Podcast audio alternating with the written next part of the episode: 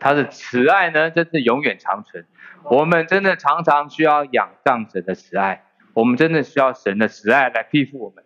那也感谢今天记录的分享啊，这个从出生分享到五十一岁，当然你过程中，其实我听到的时候，其实有很多的画面是我们一起经历的，就是在教会发生的啊。其实这个感觉上，其实我们都是一家人的生活。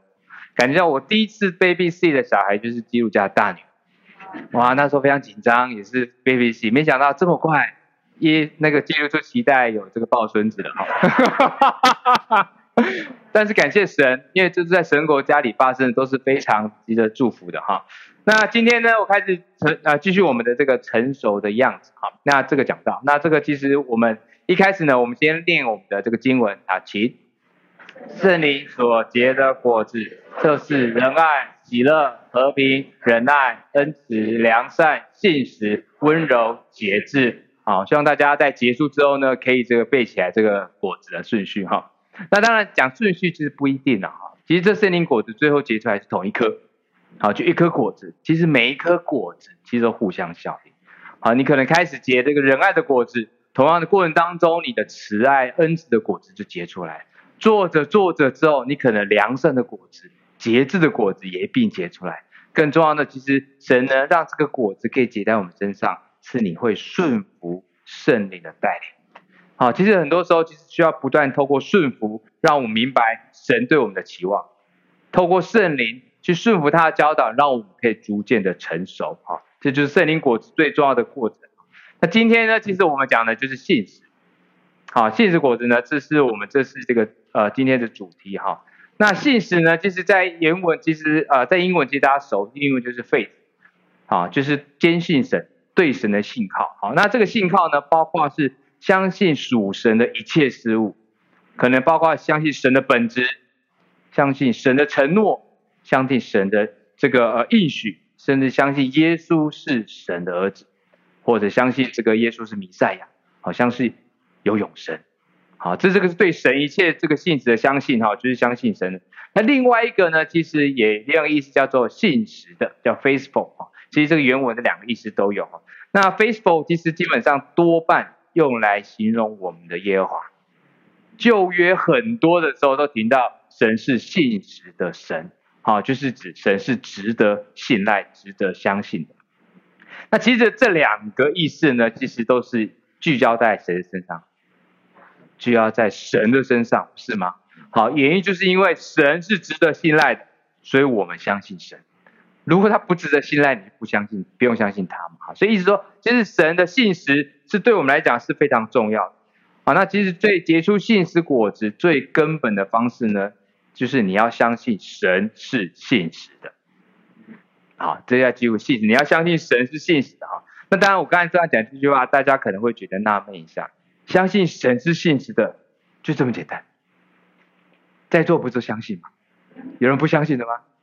都相信，对不对？好，那你已经结出果子了。我讲完了，可以结束了。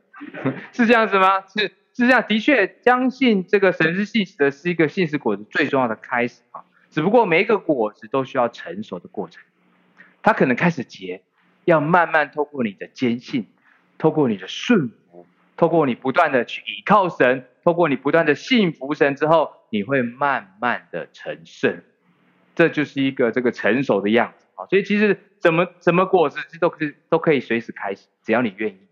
但是怎么去坚持到最后，其实就是我们在学习的过程。那至少呢，相信神是信实是个开始。好，我觉得这个是对我们来讲是非常重要。讲神是信实，大家可能朗朗上口，神是信实的神啊，神会帮助我，神是信实的神。但是到底什么是神的信实？哈，那在讲之前，我先问大家一个问题好了，你要不要讲神？神等下会说，你要怎么判断一个人是信实的，是值得信赖，是 trusty 啊，他可以信信仰相信，啊，其实我觉得大家可能各有各的标准啊。我去查了很多书，坊间有讲都，他有很多的这个呃各种说法啊，那也有 FBI 写的书哈，他说会观察人的动作，观察人的这个思维或者一些这个想法，你知道他是是不是信实的啊？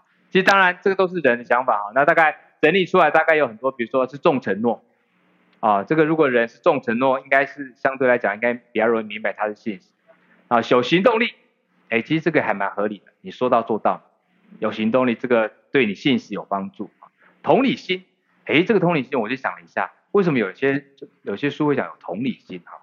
因为基本上如果你觉得对方是值得信赖的，应该你会觉得说他应该懂得你在想什么，好，懂你做，所以你会觉得啊，这个是有同理心，应该蛮重要的。诚实，啊，这我觉得诚实是必然的嘛，不然我怎么相信你啊？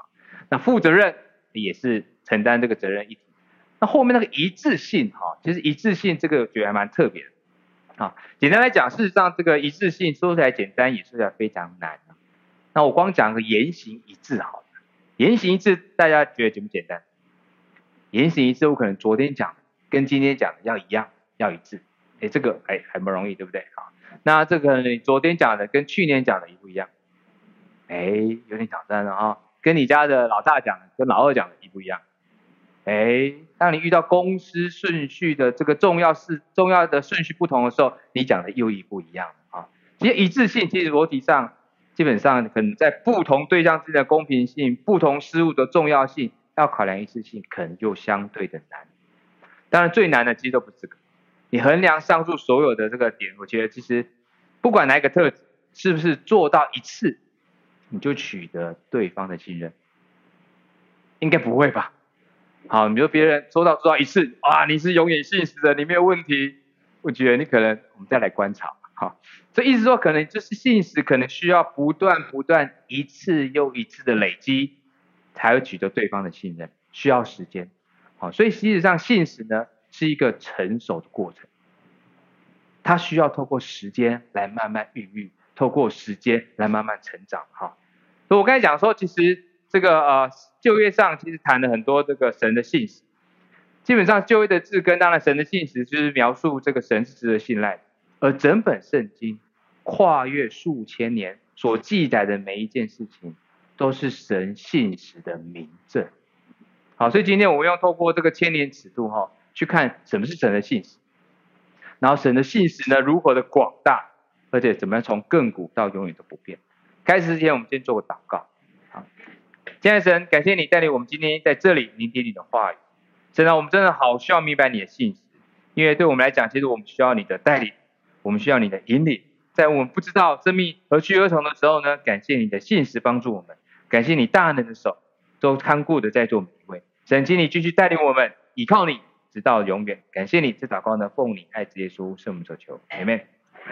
好，这个到底是什么神？什么是神的信使？哈，其实我相信，如果你个人来讲，你是觉得，哎，神是值得相信，大概这个是一个最直接的回答。那其实最早旧约在讲什么是神的信使呢？是出现在生命记。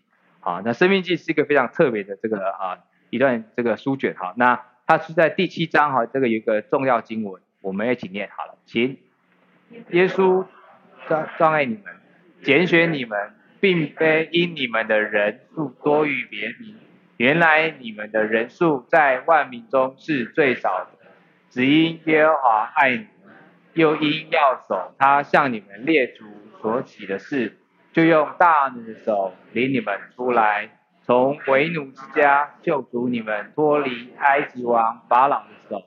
所以你要知道耶和华你的神，他是神，是信实的神。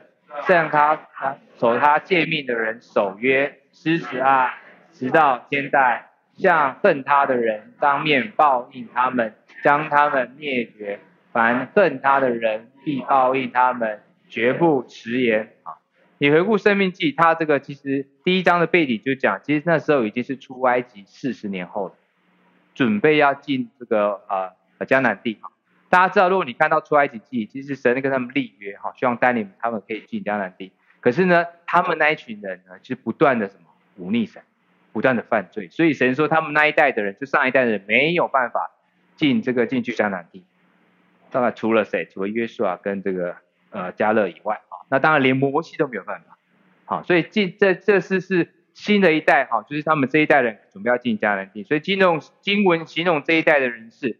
不知善恶的儿女啊，第一章后面这样讲，不知善恶的儿女，给简单来就是这个 newborn baby，是新的一代，新的开始。神对他们这个新的一代的期许呢，其实是非常高的，他说过去你们上一代其实有很多的犯罪，很多的忤逆，但新的一代开始，我希望可以给你更多的祝福啊。记得很久以前一那个 Kevin 讲一篇道，就是富二代，好，大家有没有印象？富二代是形容在座的每一个人。好，旧约的人要去明白神的爱，要去得到罪得赦免，他需要经过非常多繁复的程序。好，那一个一个去用你的这个血去赎罪，然后进入了会幕，那大祭司帮你做一堆，这是过去所做的。可现在的我们，你只要随时进入祷告，仰着仰望耶稣，你就有办法去跟神在一起。我们就享受了神的恩典，这是富二代。好，相对的，这个这一代人也是一样。其实神让他们进迦南地的应许，并不是因为他们做了什么，而是神给他们列祖应许。应许亚伯拉罕这边讲的，其实我是给他们应许的，要救赎你们的，要要脱离法老王，要进入迦南地。所以这个新的这一代，基本上就直接承接了这样的恩典，他可以准备进迦南地。啊，所以神呢也非常爱他们哈，就是觉得为了让新的一代把我祝福呢，是神特地吩咐摩西。跟他们讲，好好讲一下这个我的典章跟律例，让他们可以敬畏耶和华，那神可以持续的祝福给他们。好，所以这个啊，申申命记所记载的就是神的吩咐跟教训哈。那也因为这个原因，所以申命记写作的格式非常特别。好，根据这个旧约鉴别写来看啊，它的写作格式非常符合当时古代签约的格式。啊，就是国与国签约的格式哈。这个国呢，当然就是指的这个是宗主国，就是神；附庸国呢，就是以色列国。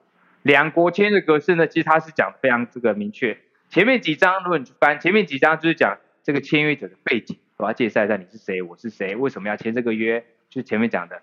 哎，我是耶华，钟爱你们啊。为什么爱你们？是因为这个这个我爱你们之外，还要行列祖、守列祖的事啊，等等，就是讲为什么。所以他们必须要引诱他们出埃啊，去这个出埃及，然后来到这个迦南地。那之后第四章到第二十六章讲的呢，就是条约的内容，非常细的内容，就是你不可拜别的神，你不可拜奸淫，点点点啊，一直到这个这个到二十六章都是这样细节。最后申命记二十七章好之后呢，就是正式立约，那见证人呢，就是我们的耶和华，就天跟地啊，所以整章都是讲。这个呃，这个签约的格式哈，那这个约呢，其实在跟现代约一样，其实是非常正式的一份文件啊。当时这样比较起来的话，很正式。也就是说，双方都要负责任。好，这个听完签约这个约，我不知道大家有没有觉得这个有没有什么奇怪的地方？啊，大家有没有想过问题？神为什么要跟我们签这个约？签约不是要签订约的时候。我一定是会遵守这个约，对不对？我绝对不会犯错，犯错做错我就怎么样怎么样。签约都是这样嘛，我跟你约定，神是信实，何必签这个约呢？其实这个约是不平等的约，你知道吗？其实人怎么可以跟神平起平坐呢？甲方乙方一起签约，为做为一件事负责。简单来讲，一切都是出于神的爱。神这个约是跟你保证，放心，是签给你看的。我一定守信实，是你不会守。我先给你看，你带回去。有有有有有有有，我根本不需要，因为我说话算话。那么其实很多时候这样，神谦卑的本质，是因为爱想爱在座软弱的人，包括是我在内。很多时候从耶稣身上，你就看到这个降卑的个性。耶稣道成肉身，啊，神的儿子变成一个人，为我们罪上十字架，为了指向让我们得到属神的恩典。耶稣本来就是高高在上，他为什么要做这种事情？因为爱我们啊！所以这个这段经文也是出自于神的爱啦。那这段经文最重要的后半段也是这个主要的核心呢。他这么讲，他讲说：好，你叫耶和华你的神，神是信实的神，像爱他、守他诫命的人守约，施慈爱，直到千代；像恨他的人当面报应他们，将他们灭绝。凡恨他的人必遭报应，绝不迟延哈。这段讲了，基本讲这个呃约呢，就是之前他们讲的这个我们叫圣约也好，叫盟约也好，就是他们出埃及说，整个立约说我要做你们的神，你要做我的子民那个约哈。这个约完之后呢，神说我是很信实，我一定会守约。我会用什么方式来展现我的信实呢？我会用这一段话的方式来展现我的信实。意思是说我跟你保证，像爱他、守他诫命的人，我就做你的神，施慈爱，直到千代。凡恨他的人，必遭报应，绝不迟延。好，我用这种方法来施展我的信实。那这边讲恨他的哈，其实你看原文跟他们的这个前后章节说法，就是指的呢，就是不遵守他诫命，就是一直忤逆他的人。好，那简单来讲，就像他们上一代的人。好，其实我已经对你这么好了，带你们出埃及了，帮助你吃，帮助你喝，可是你还是忤逆我，代表你不喜欢我，不是吗？你不喜欢我，还做让我生气的事，那你不是恨我？意思说，如果你不喜欢我，那你就照你自己行为的结果负你自己的责任。那这个是你自找的。好，这对我们来讲，其实只能就让他们接受他们这个啊呃行行为的后果。那所以呢，从这个经文来看，神再次跟新的一代的这个他们要准备进入迦南地的以色列里面讲这个约。如果你是神哈，对一群曾经过去不断背信的一个民族，啊，过去四十年都是这样哈。去讲说这个约讲完了之后，你要怎么让他们相信你说的是真的呢？因为过去都讲了嘛，现在真的是白纸黑字签约讲清楚啊！你要怎么知道你说的是真的？最简单的方式就是信守承诺，说到做到，是这样吗？这你看是不是真的？那我们就来看看，就是说到做到。所以事实上呢，是圣经上有一卷，就会有有一卷，其实是这个非常特别的书哈，就是。四世纪，好，四世纪呢，其实就是这个神展现他信实、说到做到最好的、最好的这个书卷啊。那这个展现他信实、说到做到，也是神最重要的一个特质。好，这个这么讲，为什么？因为四世纪当中呢，其实你会发现神的信实跟人的背信是非常明确的对比。好，我举个例子，哈，这个啊，一开始呢，其实大家都知道四世纪有一个特别的循环。好，如果你看过《士师记》，这个循环呢，意思就是说，这个一开始他们可能是在这个以色列国是太平，然后突然这个士师死了之后呢，人就开始背离耶和华，背弃耶和华。好，就是你看这个好像是用 copy 贴上这样子，好，就是背弃、背弃、背弃。好，那背弃耶和华呢，一开之后呢，又行耶和华这个眼中为恶的事。那眼中为恶的大部分就是你可能就是拜偶像。好，你可能就是这个拜别的神，然后行奸淫，哈，那甚至是会让这个儿女惊火，儿女惊火呢，就是以以用人做献祭的，啊，那就是通通常是外邦那个宗教会做这个事情，就是这是耶和华不允许、不喜悦的，可是你会这么做，啊，那最后耶和华呢施展了这个他的公义呢，就是因为你行恶，不遵守我说的，所以他就是找人来欺压他们。把他们交到其他的手，其他族的手里，比如说菲利士人手里十年，好，交到米甸人手里这个啊这个七年，好，交他几年，让你这些收，让你这个体会你这个犯错的代价。可是呢，可是当他们这个愿意这个呼求神，好，然后求神帮助的时候呢，神呢又兴起了新的事实来帮助他们脱离他们的苦难，最后呢又回归了太平。好，这个太平呢就是。原文就是 shalom 的意思啊，就是回到原来该有的样子，就是一切都是太平，就敬拜神、敬畏神、愿意做神所做的事情，好，这就是回到太平。然后之后那个士师死了之后呢，又开始绕这一圈。你知道以色列人他们绕了几圈吗？光士师记有十二位士师，他就绕了十二圈，一直绕，一直绕。而且四世纪的年代横跨了三百年，你知道吗？神用三百年，很信实的履行他的承诺。我是说到做到的神。好，对对神来讲啊，其实虽然他是施慈爱的神，可他没有宽容以色列的犯罪。其实这也是对我们的提醒啊，没有宽容。你尽尽管我爱他们，我特别拣选他们，他是我爱的民族，但是你还是犯罪的时候呢，他就愤怒的交到不同的外邦人手中。这是神的信实，也是公义的彰显。但是，尽管以色列一再的跌倒，只要他们愿意悔改，哪怕都不是很确定那悔改时间是多久，五年、十年，可是他们那时候真心悔改了，因为他们求神愿意去带领他们，神一再施慈爱，马上帮助他们。然后，这也是神的信实。从这样的过程当中，你发现我们的神啊，其实超级有耐心的，也超级有慈爱的哈。如果今天你身旁有朋友犯错，你给帮个一次，帮个两次啊，他们还是固态附萌啊，你就觉得差帕皮啊，我不管你了，你自己想办法。但是我们的神帮了三百年，帮了一千年，帮了数千年，到现在，你犯错，你跟神求赦赦免，求恩典，神一样的伸出他慈爱的手去爱你，因为神愿意这么做。你知道吗？其实神的信实本质当中有一个另外一项特质，就是他的信实当中是充满了怜悯。好，这段经文不是我说，这个是来自另外一段经文啊。我们一起念好了，请。我们不是消灭，是出于耶和华一般的慈爱，是他每早晨这都是新的，你的信实极其广大。这段经文呢是在四世纪，再往后走五百年，来到了耶利米。好，耶利米那时候呢，其实这个呃耶利米写下这段经文哈。事实上，从这段五百年当中呢，其实以色列民族也不断的犯罪，而且做的比列祖更甚。那最后他们迎来的就是要亡国了。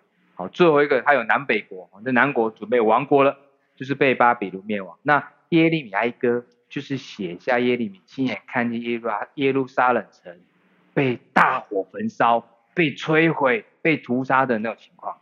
好，就是以色耶呃耶利米。当然是非常的难以接受，也也不忍啊！你看他里面耶利米哀歌写的就很多凄哀的这个绘画，但是他完全明白以色列是罪有应得，这亡国后果正是神信实完整的体现，神是说到。那既然如此，为什么耶利米还要写下？哎，我们不致灭亡，啊，是因为你的这个怜悯。为什么写下这句话呢？因为他看到了神的怜悯啊。有另外一段经文也是在耶利米书上，我们已经念好了，请。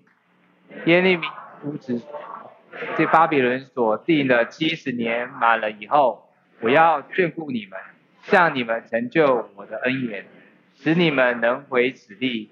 耶和华说：我知道我向你们所怀的意念是赐平安的意念，不是降灾祸的意念，要叫你们末后有指望。这段经文大家很熟。神是赐平安的神，不是降灾祸的神，要叫你末后有指望。其实这段经文，其实是神去讲给耶利米他们听的是，七十年后，我要让你们这个是可以回归到耶路撒冷城，重新去建城。其实这个在这后来的这个以斯拉跟尼希米记也应验了哈，在波斯王古列招数里面，真的让他们回归了。七十年后，也真的重新的建殿，好，也真的重新的这个是真是五十二天重建城墙，大家有这个印象哈。然后也重新恢复对神的敬拜，这是神信实的展现。可耶利米很清楚，神其实可以完全把它灭绝，是可以的。照他们所犯的错、所做的罪、对神的忤逆，但神没有，因为神的怜悯让他们有一线生机，可以持续的存留啊。那这就是神的怜悯，他的慈爱当中其实多了很，他的这个信实当中有很多的怜悯。而同样的事情，其实也发生在北国啊。南国快被灭，那北国也发生一样的事情哈。那北国呢？这是这个约拿上面的一个一段经文哈，我们一起念，请。就祷告耶和华说：耶和华，我在本国的时候，岂不是这样说吗？我知道你是有恩典、有怜悯的神，不轻易发怒，有丰盛的慈爱，并且后悔不降所说的灾，所以我急速逃往他施去。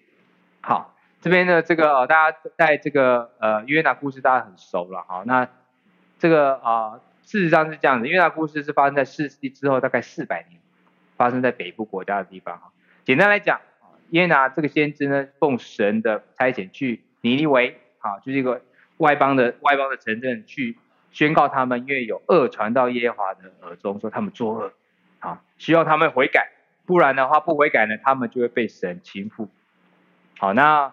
那当然，这个约拿呢，当然听了之后呢，他有不同的想法哈，因为这个尼尼维呢是当时亚述帝国的首都，尼尼维是就是是外邦的城镇哈。那亚述是什么呢？如果不知道背景啊，亚述就是灭了那个约拿国家的那个国家哈，就是因为北国那个国家，所以你是约拿，你会甘愿去吗？你大概不会吧？你说拜托。他他一直攻击我，一直掳掠我，他犯罪很多，你还叫我跟他叫他悔改，那不是一个很矛盾的事吗？当然还没有被灭，可是问题就是他当然不愿意这么做，但是神这边，神还是要请他去警告尼尼微，让他们悔改。特别注意的是，尼尼微是外邦的城镇，不是以色列，所以意思说，其实神的恩典，他不只给以色列国，他也给了外邦人。他们愿意悔改的话，神也愿意将施恩的手去帮他们重新改变，给他们恩典。然后这就是神很特别，他恩典今天在临到在座的每一个人啊，不只是他们以色列而已。虽然这个这个。尽管如此了哈，那那那个约拿呢，这个还是这个不愿意这么做哈，所以他就是这个不但没有去，他呢就是往另外一个方向，人家往东，他往西哈，人家快艇往东，一直往东往西跑，跑了好久，这个神还是把他这个逮住了啊，就好好的放在这个鱼肚子里面反省了一下啊，反省了，他就祷告神啊，悔改了之后，之后三天之后出来就去就去那个那个尼尼微城去宣扬神的这个。的道理哈，那其实他很不甘愿哈，走进城里面就是意气阑珊的走了一天，是经上讲说整个城走完要三天呢，人他们一天大概是十二小时哈，大概所以一天大概一天一小时三公里，一天大概走一百公里，一百公里大概走到苗栗吧，差不多啦啊，就是只是那个城其实就是这么大，但他是只讲了一句话，圣经上讲他说再过四十日，尼尼为必倾覆了。就这样讲，再过四十日就要倾覆了，就讲完，就这样这样讲。其实圣经上没有讲更多的了，就这几句话。但是神奇的是，尼尼为的人竟然信服神了。哇，这个外邦人一听到说你不悔改就灭亡，他信服了，而且宣告禁食，而且从最大的到最小的所有的人都穿上麻衣啊，然后呢离开所行的恶，然后就不愿意行恶，彻底的悔改。那其实经文上还写，神很仔细的观察了一下，他没有悔改，还有悔改哦，悔改之后神也真的不这样所做的在。前面讲后悔啊，其实就是讲是原文是是改变心意的意思啊，是改变，因为你愿意悔改，所以我本来要降灾给你，所以我不改变，我改变了，这就是恩典。好，所以神在恩典上面其实是对我们来讲是非常重要的。其实这段经文的重点是什么？这段经文是。呃，因为呢，他早知道神的本质，他信是本质是这么的特别，因为这时候是要宣是要宣告审判，就是我你做坏我就要审判你，这是我很简单的信，说到做到。但是神不单单只是这样而已，他还有特别丰盛的怜悯跟慈爱。神呢特别容，也不是轻易发怒，基本上讲。那最重要的是神愿意给恩典。哦，所以他的他的圣他的圣怒总是。慈些发出，给你一点恩典，让你有机会悔改。当你悔改的时候呢，我就给你悔改的这个机会，让你重新的开始。好，这就是神他的信实当中存了非常多特别的特质。那当然不止这个，其实呢，神呢，其在他的这个信实里面，其实还有很重要的，就是是亘古不变的事实。啊，这位这段经我刚才有说的嘛，其实像他守他诫命的呢，就直到千代，好，是慈爱。然后呢，到后面大卫也说，其实耶耶和华本为善，他的慈爱存到永远，他的信实直到万代。啊，就大卫讲的更直接哈，以前千代，现在万代啊，一代二十年，万代就二十万年，对不对？哇，其实就顾伟，二十万年到什么时候我也不知道，重点就是永远。好，你知道吗？其实对我们来讲哈，其实你发现，你发现神的信实不是单单只是用守承诺就可以解释的。好，如果只是这样的话，其实太小看了神。神里面有非常丰盛的这个本质在里面，他的信实呢，其实很多时候其实他他还还有完全的公义，同时呢，其实他充满了怜悯跟慈爱。圣经在讲说，其实他愿意万人得救，也不愿意一人沉沦，所以他给的恩典远远胜过超过责罚，这就是神的信实。所以当我们跌倒的时候呢，神给我们很多的宽待跟宽容，一次又一次给我们悔改的机会。这也难怪耶利米会说，每一天。都是新的。我每一天仰仗了神的信实，我都可以重新开始。这句话从耶利米口中说出来，特别有意义跟价值，因为他被亡国了。他说没没关系，每一天我都是新的，因为我们的神是信实的神，是值得信赖的。而当我们有需要，大声求告的神的时候，他从不迟延。你发现神真的在信实是，我的这样的灾呢，我忍耐、等待，等你改变，给你恩典，好改变了，好棒，给你，就是给你恩典。可是你要需要的时候呢，我马上。你哀求我，我马上；哪里求我，我马上。那么神呢，就是很多的丰盛的爱，在这过程当中，其实这样的爱对我们来讲是非常的重要。所以神的信实呢，不是浊是今非，神的信实也不是变化无常，是从亘古到永远不改变。所以简单来讲，信实从来都不是神的问题，谈信实永远都在人的身上。神是信实的，他不需要去怀疑，他就是信实的。圣经上证明，问题是人相不相信神是信实。啊，其实如果我刚才从圣经上讲那么多，这是信实的证据，到底还会有人相信神是不信实的呢？那其实大家觉得呢？应该不会吧？啊，应该都相信吧？啊，应该是没有太多问题吧？啊，其实这样的问题呢，其实耶稣在福音书上有有一个比喻。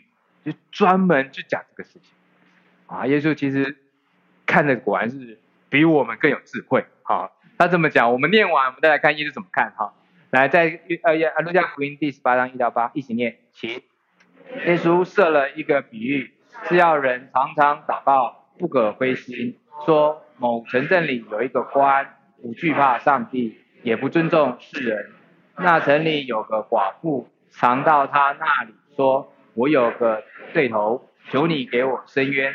他多日不准，后来心里说：我虽不惧怕上帝，也不尊重世人，只因这寡妇烦扰我，我就给她伸冤吧，免得她常来缠磨我。主说：你听这不义之官所说的话，上帝的选民昼夜呼吁他，他纵然为他们忍了多时。岂不终究给他们伸冤吗？我告诉你们，要快快的给他伸冤了。然而人子来的时候，人的界有信有信德吗？好，这段经文其实很熟哈。其实这段经文讲的，耶稣就是过去在讲，就是你要常常的祷告啊。就是用一个寡妇的这个例子来来伸冤祷告，不要灰心哈。可是这个经呃这段经文的重点其实是最后一句，如果讲信实的话。好他说：“人子来的时候，必得见世上有信德吗？哈，信德跟信实同一个这个原文，哈，就是对神的坚信的意思。简单来讲，耶稣很担心下来的时候呢，是不是会找到相信神的人？哇，这个听了耶稣讲完这个这个问题，我不知道大家的想法是什么？啊，这个在座的各位不就是相信耶稣才坐在这里吗？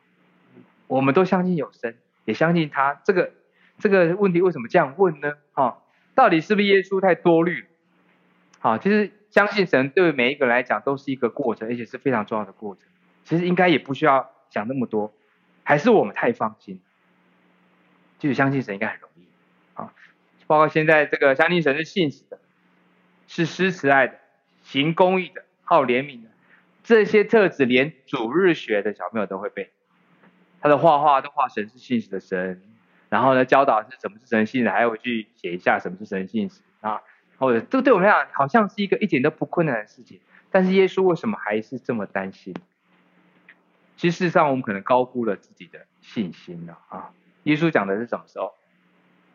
人子再来的时候，啊，就是你可以遇到信再来什么时候？有人说啊，耶稣如果很快来，我的信心还可以撑一下。现在我信心爆棚，耶稣来吧，都没有问题的，我可以很快看到我就有信心，没有问题。但是耶稣如果是在你假巴子的时候，就吃一代一百多岁或更久才来的，你能撑到那时候吗？啊，搞不好更久啊。所以这个是一个这很重要的一个点啊。另外就是再说我们可能也小看了我们的需求。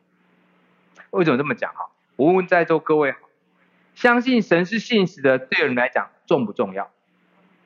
啊，重要！其实大家都都点头如捣蒜，重要。好，那我就问大家啊，你何时会想到神是信实的？今天讲到的时候才讲到。工作的时候，神你是信实的，神你是信实的，还是读书的时候有一个青少年啊，读书的时候你是信实的，我我读应该有分，我们家有青少年准备考试哈。是，那另外或者是说这个是在你开心的时候，我我好 happy 啊，我我顺境很开心，神是信实的。有人点头，的确有可能开心的时候感谢神信实，可是有些人可能很容易忘记哈。那当然或者是难过的时候，你会相信神是信实的。然后旧约当中，谁讲最多神是信实的神吗？旧约，简单来讲是大卫。旧约里面讲信实这个几个字，你去看，有三分之二都出自大卫的口。我们家大卫其实这个很爱讲神是信实的。那如果你你看这个诗篇里面，大卫又是在什么境况之下去讲述神的信实呢？哎，追杀的时候。很多的时候是被仇敌欺压的时候，他不止被这个敌人追杀，他还被他儿子追杀。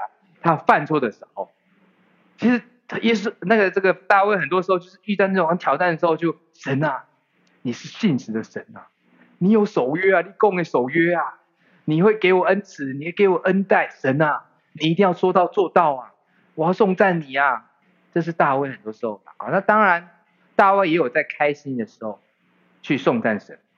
不是不能的，是可以的。不过大部分都是在比较挑战的时候，你看他去送战神。所以人处逆境的时候，还是考验你是否信实最重要的时刻。也是我担心的，也是思考说，其实他在来的时候，大家都很挑战的时候，是不是还相信神是信实的神？好，其实耶稣非常明白我，所以他非常有智慧的用这个这个寡妇的故事当做主角啊。寡妇呢，其实之前大家都听过很多，他就是社会阶层最低的人。哦，他比小孩低，啊，对对来讲是失去丈夫的依靠，基本上他是很辛苦。有能力的人，他可以自力更生；那没有能力的人，就会任人欺负跟苦待。所以寡妇在当时社会，就现在社会是最最低层的那些人，是最需要人的周济跟帮助。啊，简单来讲，这些人呢，其实最需要的是神的怜悯跟慈爱。如果没有人帮他的话，其实需要神很多的慈爱跟怜悯。那接下来耶稣又说这个。呃，他寡妇遇到的是深渊的问题，遇到不公不义的事情，最需要的就是有人帮他伸张公义。可是如果你想想看，你是一个社会最底下的人，你没有什么人脉，谁能帮你伸张公义？遇到不公平的事情，你只能自己处理，像那种是非常挑战的事情，你能怎么办？这很讽刺的是，经文讲的就是这个寡妇最需要是有人伸张公义，但是他最后只能找不义的官。帮他伸张公义，就没有人帮啊！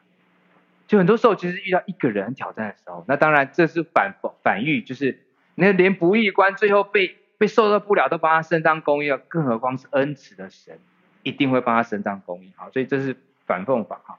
那当然，这个经文他遇到的就是他的当头哈，遇到当头就是他对手，对他不好。其实当头的原文呢，就是撒旦，一模一样的事情。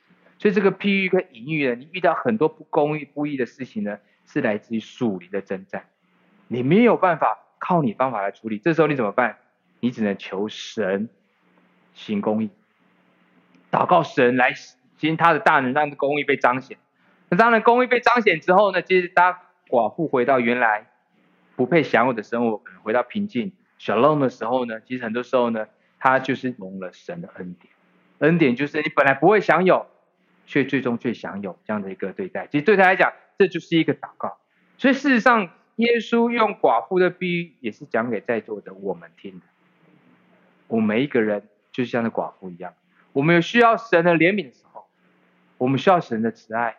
很多时候，我们求神行公义，更重要的时候，我们求神赐恩典。其实这时候呢，其实我们需要依靠的呢，就是神的信实。我们需要祷告跟神的信实。所以这段经文。与其说是耶稣的担心，倒不如说是他对我们的爱。你知道，很多时候其实可能他比较不担心，但是意思是说呢，他可能比较不担心歌舞升平的时候，大家都是顺顺境的时候，就可能非常开心，事业有成，然后呢，这生活过得平安顺利，家庭美满幸福这时候呢，忘记了神的信实。虽然他还是需要你经验，这可能背后是神给你的恩典，让你把它这么信实，但是相对来讲。相对困境的时候，他可能比较放心，因为你是开心的，因为你那时候呢是享受人生的美好，这是一个神的祝福。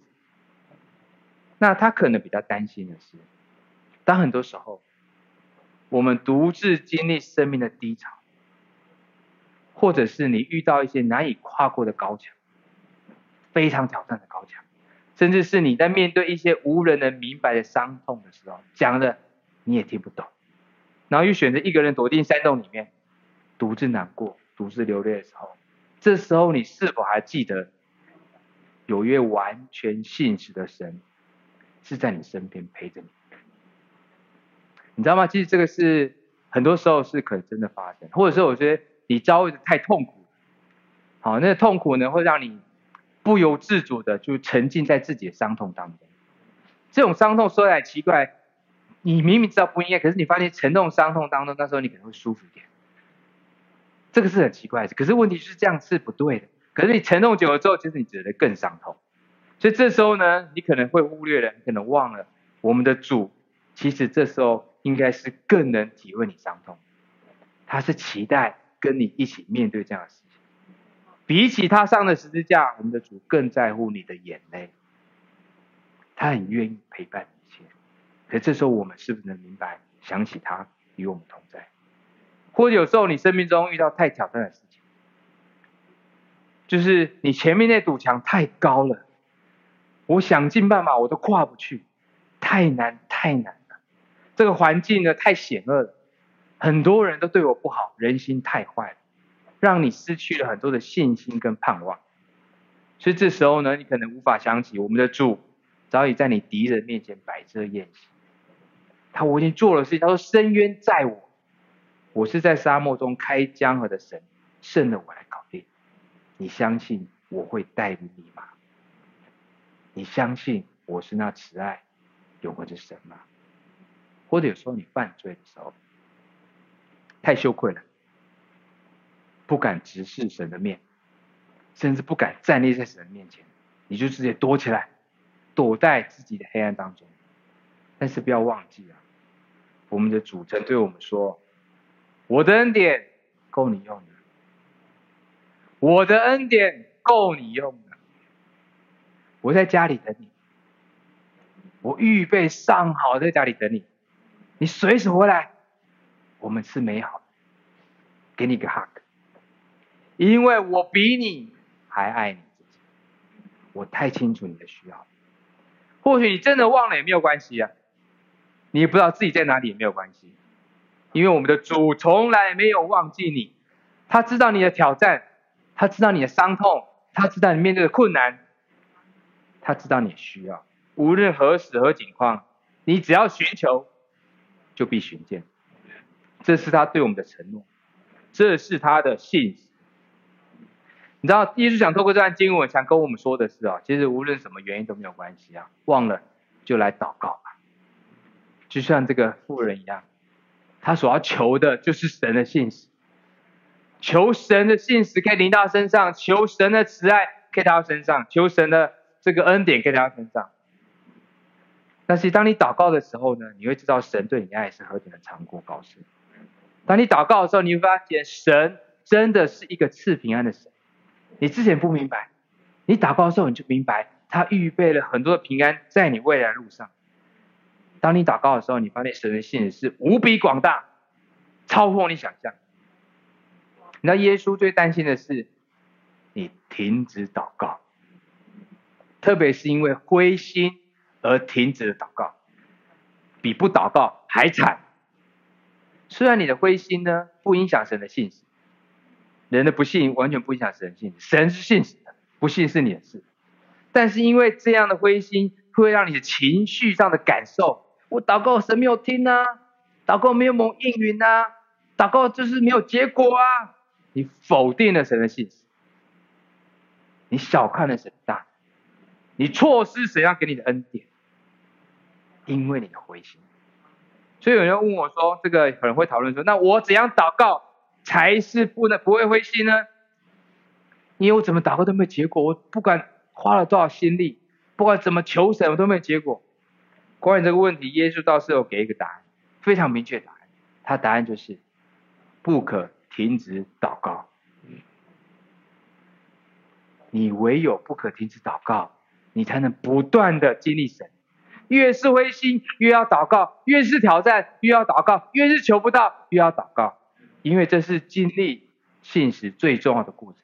这个寡妇所做的事情就是一样，我就一直求神，一直叨扰，一直叨扰，一直叨扰，因为神是信实的，神让你这么做，神让你走到他面前，不断的求他，跟他祷告，因为他需要你常常的去亲近他。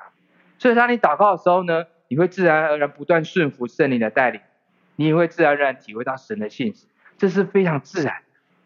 这样慢慢的，你的信实果子就逐渐的成熟了。一次又一次的信实，一次又一次的信靠，一次又一次的相信，你就越来越成熟。这个成熟是无人能夺去的，是你跟神的关系，是神赐给你的。这是我们生命中最大的保障。最后，我想分享一段我非常喜欢的经文啊，就在这个希伯来书十一章哈。这个信实道路，其实我们不是一个人走。我们有非常多的人走在我们前头哈，其实这些人都是我们很很美好的见证，只不过他很多了哈。这个我再录一个重点，让大家一起来读哈。然后我们一起念好了，请。信就是所望之事的实理，是未见之事的确据。古人在这信上得了美好的证据。哎呀，你的信。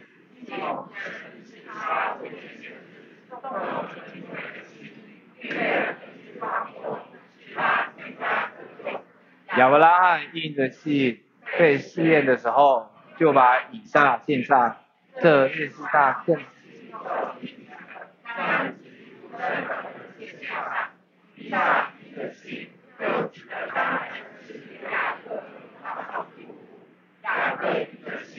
Yes.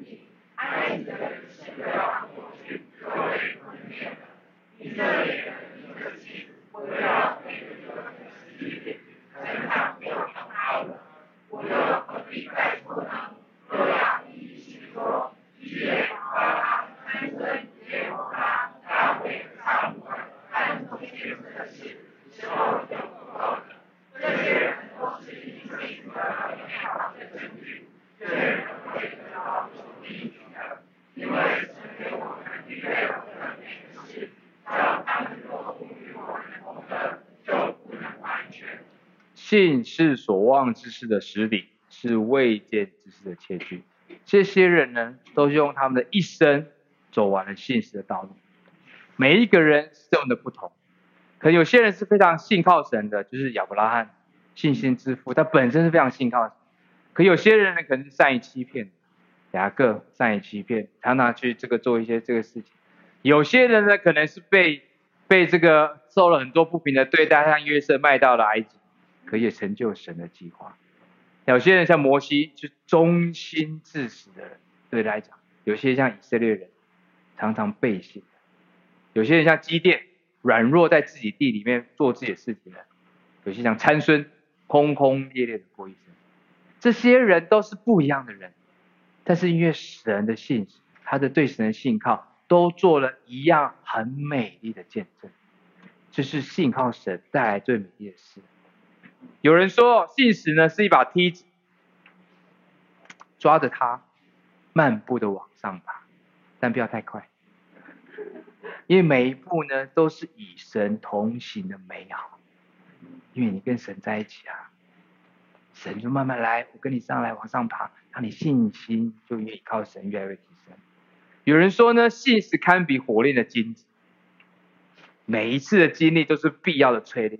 一次一次淬炼，一次一次的这个打击，让你的信实更纯粹，最后得到来自神的喜乐。纯粹的喜乐是来自于神，不是你自己。有人说，信实呢是一对有力的翅膀，啊，无论顺境逆境都可以如鹰展翅，想飞就飞。你是一个自由的人，在神爱里面，我们完全的自由。啊，这是一个好棒的画面。看完这样经文呢，其实我觉得信实呢是每一个人一段一段与神同行的故事。你每一个人都有跟神信实的故事，而这个故事的主角呢，就是你，你当这个故事的主角，挑大梁。神呢是导演，他来指导，他兼编剧、兼摄影、兼场务、兼装装的，他很忙就是了。重点是他全能啊。那上演这部片子的名字叫做呢这个成熟的样子。好，很多时候呢这这部电影呢，其实很多时候大部分都拍的都是一般的这个生活的纪录片，非常写实，好，非常平淡，它很重要，因为这是你跟神一起经历的大大小小的事情，都好值得怀念哦。哪怕这个恩典，哪怕这个这个卡片，哪怕这样的一个付出，哇，好棒！这是你跟神非常这个平淡，但是重点。有时候拍的呢是惊喜不断的这个冒险动作片，哦，怎么好挑战哦？这个事情怎么遇到这种事情我要怎么做？然后呢，遇到问题的时候我克服不了，很多时候你可能喊卡，咔咔咔咔咔，神啊，演不下去了，太挑战，你换个角色嘛，我要演文艺喜剧片，你不要演这个嘛。神就说。放心呐、啊，我编的好好演吧，就演就是哦哦哦，好吧，那至少努力啊，克服啊，祷告啊，最后成就了。好，有时候上演的是家庭悬疑侦探片，好，就是说呢，有时候想想我们家那个青少年，礼拜一到礼拜天每天都在想什么，哈，就会觉得哎，他要要要琢磨一下他们的这个思绪。但有时候呢，你可能要想一想，我到底什么时候得罪了我的太太，让她不开心，哈哈。你不要小看这个题材，这个题材要拍几集有几集。但是这是生活的美好，跟神一起走。事实上呢，就算你不知道演什么都没有关系，重点是你当神当导演，你让他来指导，交给他。神，你要这样演，我就这样演。神，你要那样演，那样。要不热身，要不训练，要要要，好，要不要不学什么？要要要，你怎么说？我怎么演？只要神指导，一定有好的结果。因为圣经上讲的，他为每一个人预备了美好的事，或许这个美好是当下你不会知道，但最后你一定会得到，因为他说他已经预定大家都要同得这美好的事。神说的，看看经文。